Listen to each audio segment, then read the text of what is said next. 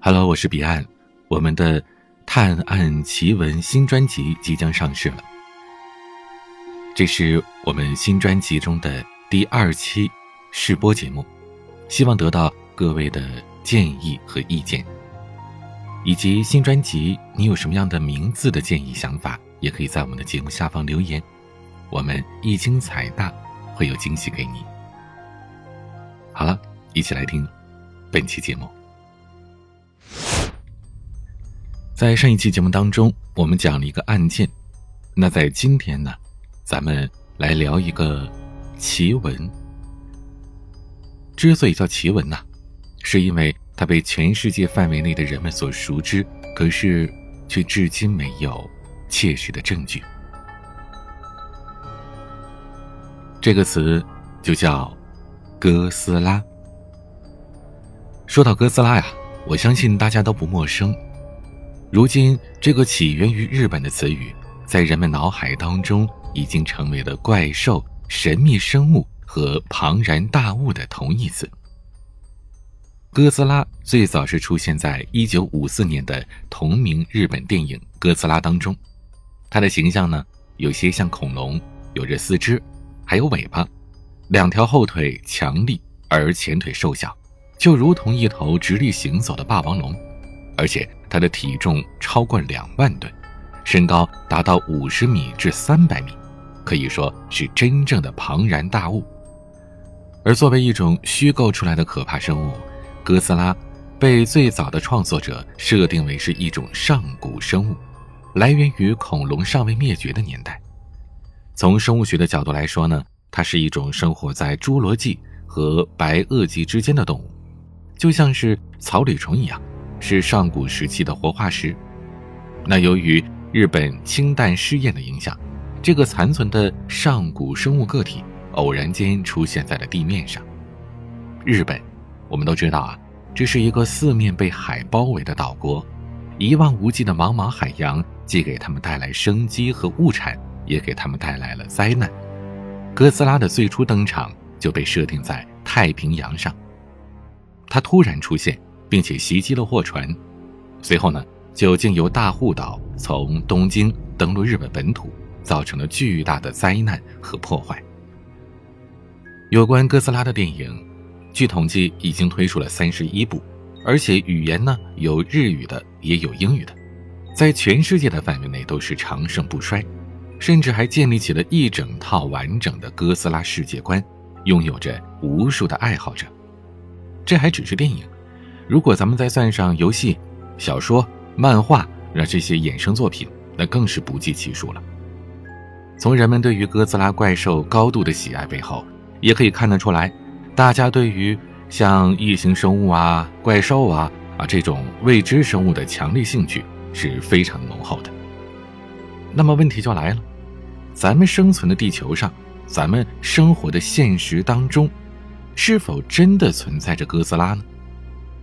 其实啊，这世界上几十年来，很多地方都有着目击到怪物以及不明生物的传说，但是呢，被称作是哥斯拉的，目前只有一例。咱们今天就来讲一讲这地球上唯一一次目击到哥斯拉的事件——一九五八年南极哥斯拉之谜。一九五八年二月十三日。日本派出的南极科学考察船“宗谷号”正在平稳地航行在南极近海区域，一处名为吕索夫霍尔姆湾的海域上。船上的人员构成呢，就是船长、船员啊，这么简单。船长的名字叫松本满次，包括他在内的一众船员都是航海经验非常丰富的老手，因此呢，本次航行啊，应该说是十分顺利的。但是到了下午十七点左右，这变故就发生了。宗谷号的船长跟船员们看到了日后被他们称作是哥斯拉的不明庞然大物。事发的时候，宗谷号正在沿着航道行进，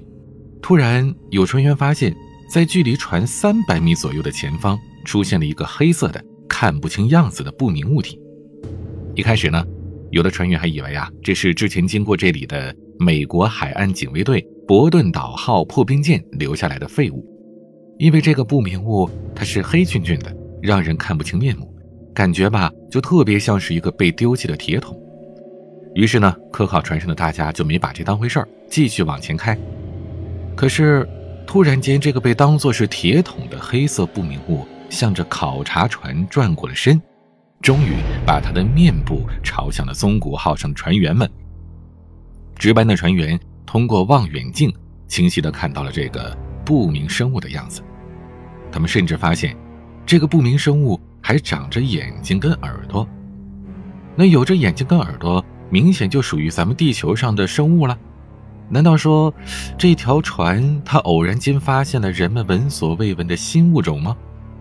确认了这一点的船长松本满次慌忙地返回船舱，准备去拿相机，把这让人瞠目结舌、目瞪口呆的一幕给记录下来。然而说时迟，那时快，等船长拿了相机回到船桥之后，这哥斯拉是早就消失不见了，从此不知所踪。因此。非常遗憾的是，只被目击了这唯一一次的南极哥斯拉，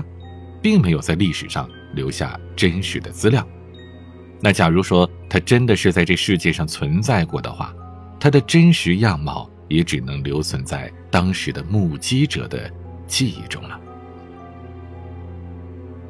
那虽然没有留下这只长着眼睛跟耳朵的哥斯拉的照片或者视频，但是。根据当年目击者的回忆，我们可以看到一些以文字形式呈现的书面描述。据说呢，这只哥斯拉它的动作是非常迅捷，来无影去无踪的，而且这出现的时长从头到尾也就三十秒左右，非常的快。它给目击者们，也就是船员以及船长留下了印象最深刻的，就是它有一双大眼睛，还有尖尖的耳朵。它的头呢？大约有七十到八十厘米长，形状就像是个牛头，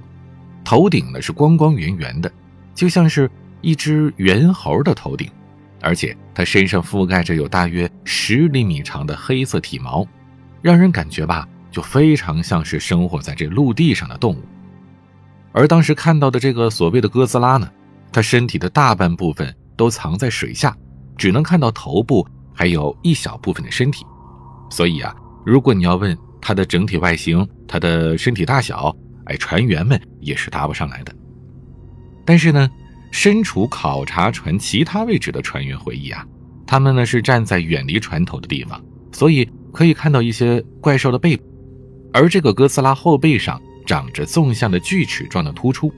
就像是鱼的背鳍或者是恐龙的骨板这些东西。那再把面部特征。遍布身上的黑色体毛，还有这个锯齿状的鳍，给它结合起来来看呢，这个哥斯拉不太像是鲸鱼或者是大海豹之类的水生生物，倒像是在陆地上活动的生物，简直啊就是这恐龙的某种近亲。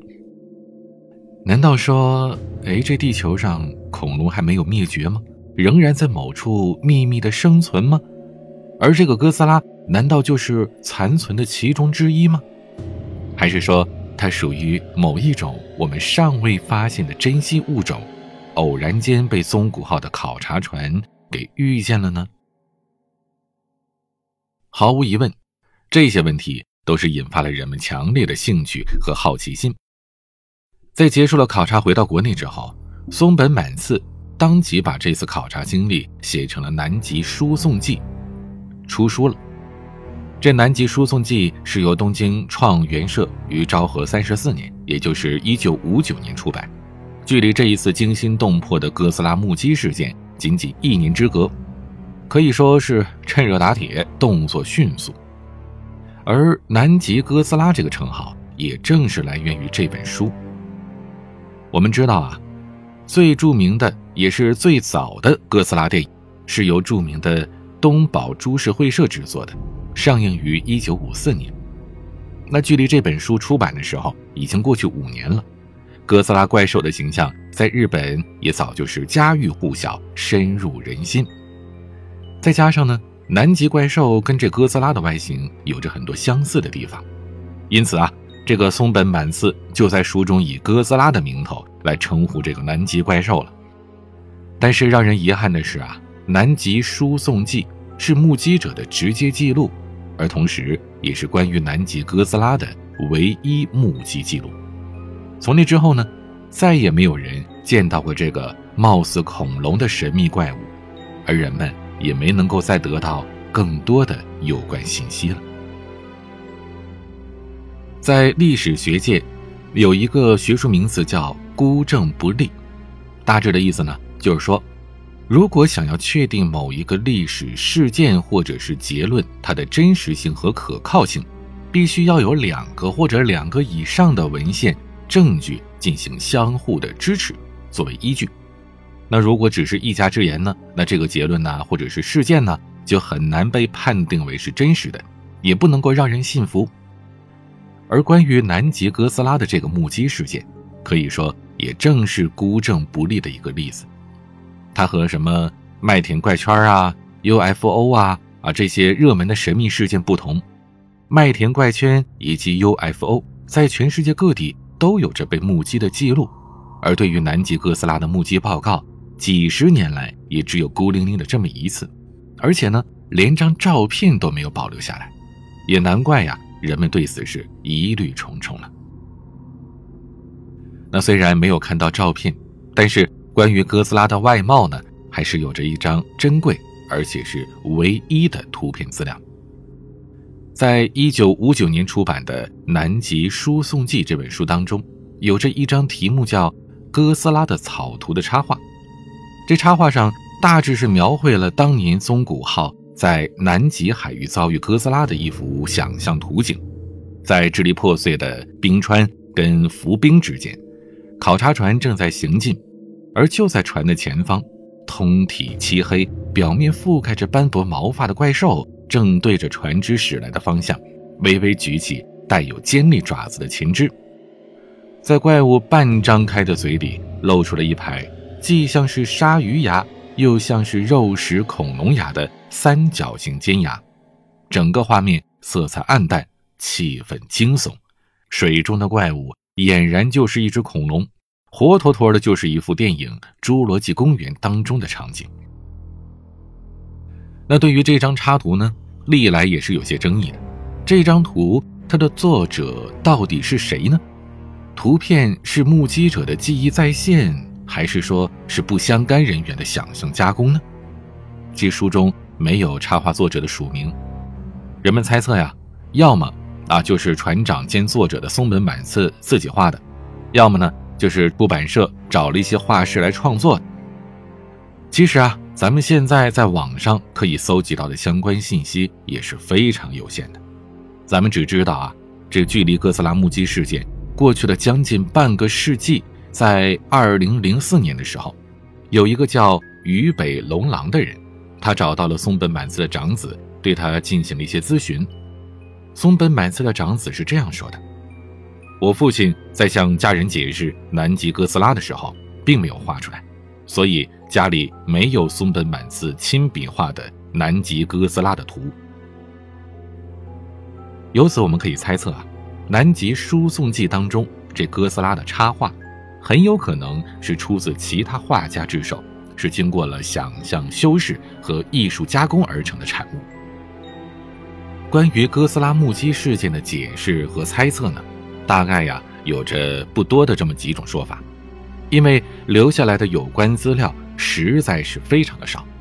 而且也没有确凿的证据，所以呢，这些解释啊，大部分也就是一些基于常识的个人观点。其中有一种说法认为，所谓的南极哥斯拉，有可能呢是某种我们已知的极地动物，只不过啊，因为各种主观或者是客观因素的干扰。被船长跟船员们误认了而已。比如说，南极海域呢，我们知道啊，其实它生存着一些体型巨大或者外形比较凶猛的动物。这些动物呢，偶尔啊也会到海面上来冒个泡，到人类面前呢露个面。那提出这种说法的人，他们认为，所谓的南极哥斯拉，其实呢，应该就是栖息在南极海域的鲸鱼或者是豹形的海豹。这个所谓的豹形海豹呢，据说也是海豹当中最为凶猛的一种，攻击性非常强，有的时候还会残杀同类。它们的体长可以达到三到四米，体重在三百到五百公斤左右，头部巨大而且光滑，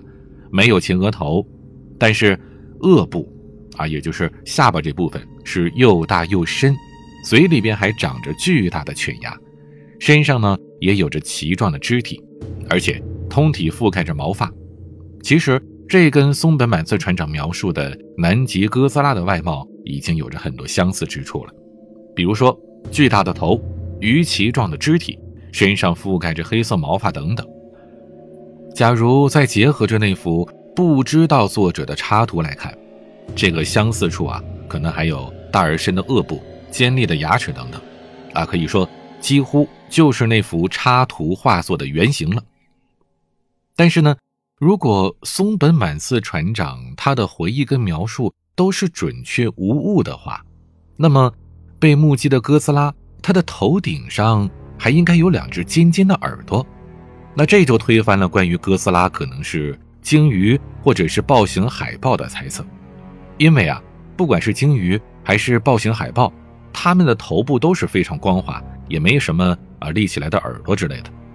而且呢，这样一看呢，那些说哥斯拉就是恐龙遗存的言论也是站不住脚了。还有一些人，他们的观点是相信这个哥斯拉呀本身就是一种确凿存在，而且是独立存在的生物个体，只不过呢是我们人类还没有发现它们。因为啊，根据哥斯拉那种很奇妙的、很独特的外形，根本没有已知的地球上的生物可以和它们相对应。这漫长的几十年过去了，这种观点既没有被证实，也没能被完全推翻。这几十年来，人们在南极科考是一次接一次，可是再也没有发现过哥斯拉类似生物的消息。还有第三种说法，这其实是很多信奉科学实证的人们比较认同的。这种说法呢，表示所谓的哥斯拉其实并不存在。持有这种观点的人，对于松本满次船长以及船员们目击哥斯拉这一事件。本身的真实性产生了质疑，他们认为，其实啊，在事发当日，船长跟船员看见的是其他的什么东西，或者根本就没看到什么东西。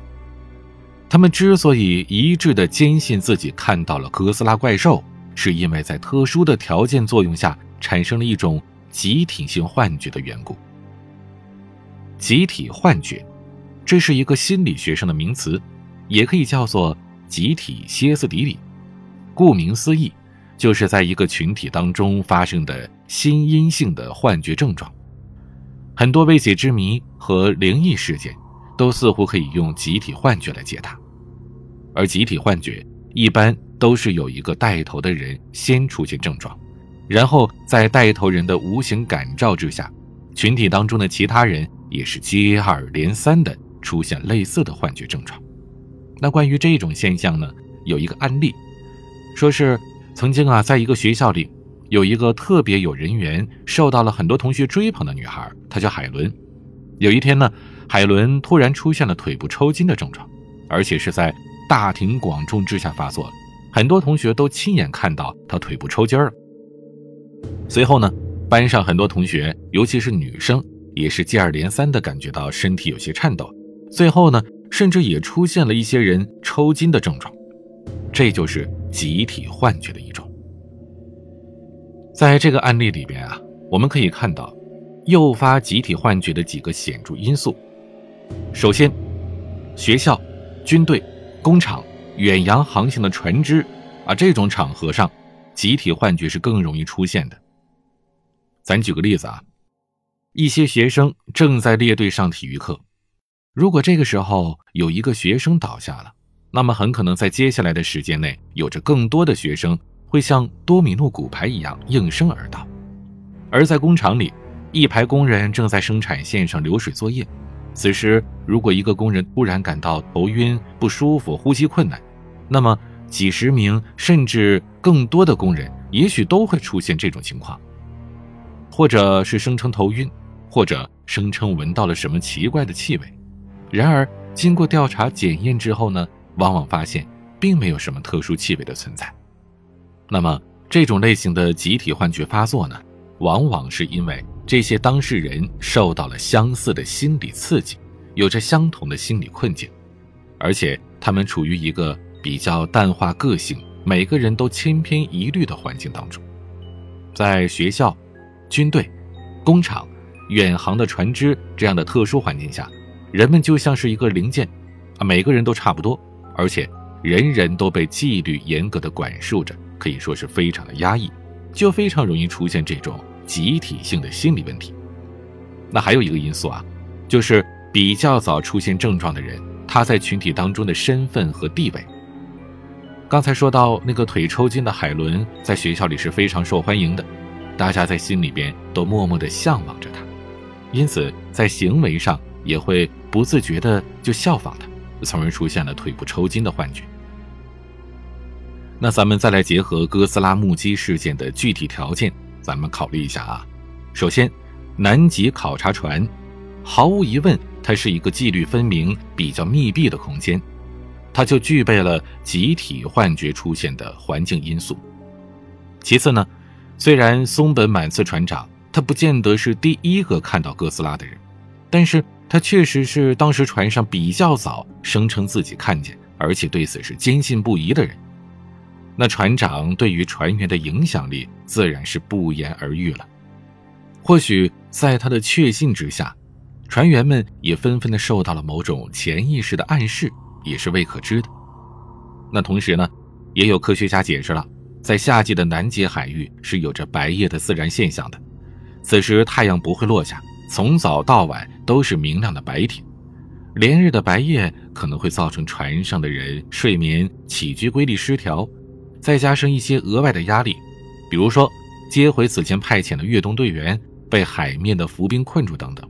船上的人他感觉和心理状态都是处于一个比较异常的状况，那这种可能性也是不容否定的。而且呢，在这种异常的状况下发生集体幻觉的症状也是有着一些先例的，在法国的航海史上曾经也出现一种集体幻觉症状，据传言。一九三三年四月的考察船拉纳桑号以及一九三七年的联盟号，他们出海的航线上都出现过前所未见、时有时无的神秘小岛，而这一座小岛在船员们手中的海图和航海须知上也都没有记载，但是呢，却突然出现在了船只的航道上。等他们再回过此地准备测量的时候，这小岛又消失无踪了。感到莫名其妙的船员们是面面相觑，只能在航海日志上注明这是一次集体幻觉。其实，集体幻觉大部分情况下就是一种心理暗示。咱们各位听友啊，您想一想，有的时候你跟着旅行团出去玩，到了某个地方，啊，比如说什么象鼻山、狮子山的啊、鹰嘴山的，你怎么看也不知道是哪儿，可是。呃，如果这时候来个当地的导游或者是当地人跟你说：“哎，你看我手指的这个方向的这个山，啊，你看这个山顶像不像是一只狮子在仰天长啸啊？”哎，你听他这么一说，你再去瞅刚才那个平平无奇的山，你是越瞅就越觉得像，越瞅越觉得哎，好像就是这个样子，就是一只狮子的样子，对吧？这其实啊，就是典型的心理暗示了。那关于哥斯拉事件的谜团呢？因为资料有限，人们在揣测之外也很难进行一些深入的或者具体的考察。而那天下午的松本满次和船员们，到底是在冰冷黑暗、寒冷刺骨的海面上看见了什么呢？人们恐怕再也无从得知。那关于南极哥斯拉的话题呢？这里就先告一段落。其实啊，南极作为地球上自然环境最为恶劣的地方之一，在那里出现的神秘生物也远不止哥斯拉一个。接下来的时间，我们再来介绍另一个传说是生活在南极的庞然大物——宁恩。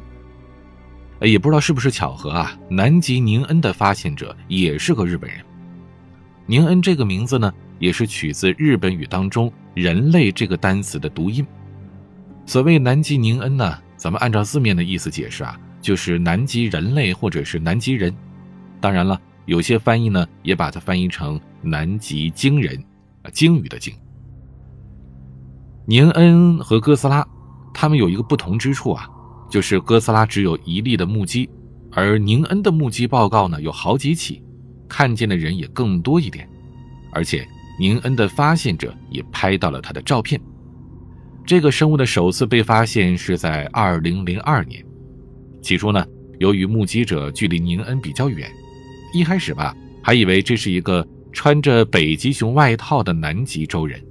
但是在目击者拍下照片，事后把这个照片拿出来看的时候，才发现，和周围物体对比一下，那个生物是超乎寻常的大，至少有三十米高，这远远超出了人类所能达到的范围了。宁恩的有些模糊的照片呢，我们现在在网络上也能搜得到。那在照片的背景呢，是一片白茫茫的冰天雪地，在这个无垠的冰雪之中。一个通体雪白、表皮貌似光滑的人形生物正在微微地弯着腰行走，它迈开的两条腿也像是人类行走时一样一前一后，膝盖弯曲。那又怪不得呀，当初的目击者会误以为它是一个穿着熊皮大衣的人类。和哥斯拉狰狞的外貌不同，远远看去的这个宁恩的身影，和人类大概有着五六成的相似吧。那关于宁恩的照片呢？大家也可以在我的微信公众号 DJ 彼岸上面留言，回复关键词“宁恩”啊，就可以看得到了。那关于宁恩的具体外貌啊，也有些看得比较清楚的目击者呢，进行了一个详细的描述。有目击者说，他们的整体外表呢跟人类比较像，皮肤光滑，双腿站立行走，有两条手臂，每只手呢也是五个手指。但是跟人类最大的差异就是它们全身雪白平滑，另一个差异呢就是它们体型巨大。和通常不到两米高的人类不同，宁恩是身长二十到三十米左右的庞然大物。那这个描述和已知的宁恩照片大致是相符的，但是有的时候他们也被目击者描绘成一种长着背鳍的人鱼，只有双臂没有尾巴。光滑的面部上长着眼睛，还有血盆大口。还有船员声称呢，曾经啊是在海上看到过宁恩。刚开始啊，他们还以为那是一艘潜艇，等到靠近了才发现这是一种活着的生物。除了目击者的口述之外，关于宁恩的存在还有着不少的记录和报道。在二零零七年的十一月。日本 MU 杂志报道了一篇主题为“超自然现象”的文章，其中就提到了宁恩这种生活在南极洲的不明生物。当时也有人拍下了所谓的证明视频，甚至呢还在谷歌地图的定位上找到了据说是宁恩存在的证据图像，而且啊这坐标也是非常的精确，啊是在南纬二十七度三十六分十四点四八秒，东经十五度二十九分十九点七七秒。可其实呢，这个图像只是模模糊糊的卫星照片的一个局部，看上去啊，很有可能是一只生活在南极海域的普通白色海豚，啊，你选择相信或者是不相信，这只能说是仁者见仁啊，智者见智了。那关于宁恩的存在呢，民间还有这一个说法，是阴谋论式的，相信这个说法的人呢，认为啊。宁恩是南极人造人，是人为制造出来的一种生命体。他们认为呢，宁恩其实是美国或者是日本的科学家制造出来，秘密投放在南极洲活动的一种巨大的人造生命体。其实吧，哎，这个说法呢听起来挺好玩的，但其实没什么道理。一方面呢是没有直接的证据来证明，另外一方面，现在啊人类所掌握的 DNA 技术还不够成熟。虽然呢可以制造一些克隆的动物，但你说要凭空制造出这么一个人造人，就完全没有能力了，更别说是三十米高的这么一个巨人。三十米高啊，朋友们，那可是至少六七层楼高的生命体，很难想象哪个国家可以把它秘密的制造出来，再瞒天过海的运到南极去吧。因此呢。就像世界上大多数被偶然目击到的神秘未知生物一样，关于宁恩和哥斯拉是否真的存在，至今也没有一个确凿的盖棺定论。当然了，一个新物种的发现是科学界和生物史人的大事，需要慎之又慎的研究和确凿无疑的证据来支撑，而这些呢，都是宁恩和哥斯拉的发现者和目击者们所不能提供的。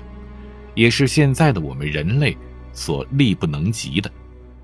那对于寄身在茫茫宇宙当中、漂泊在时间长河里的我们人类来说，虽然不能强求一切大自然的谜都被解开，一切看不清的真相都得到证实，但是这份对于万事万物的好奇以及孜孜不倦的追求真相的精神，却是值得赞赏和肯定的，因为。正是靠着这份刨根究底的好奇心和百折不挠的毅力，咱们人类才能从懵懂无知的远古洪荒时代，逐渐的走向知识和理性的境界，再由此出发，迈向更加遥远的明天。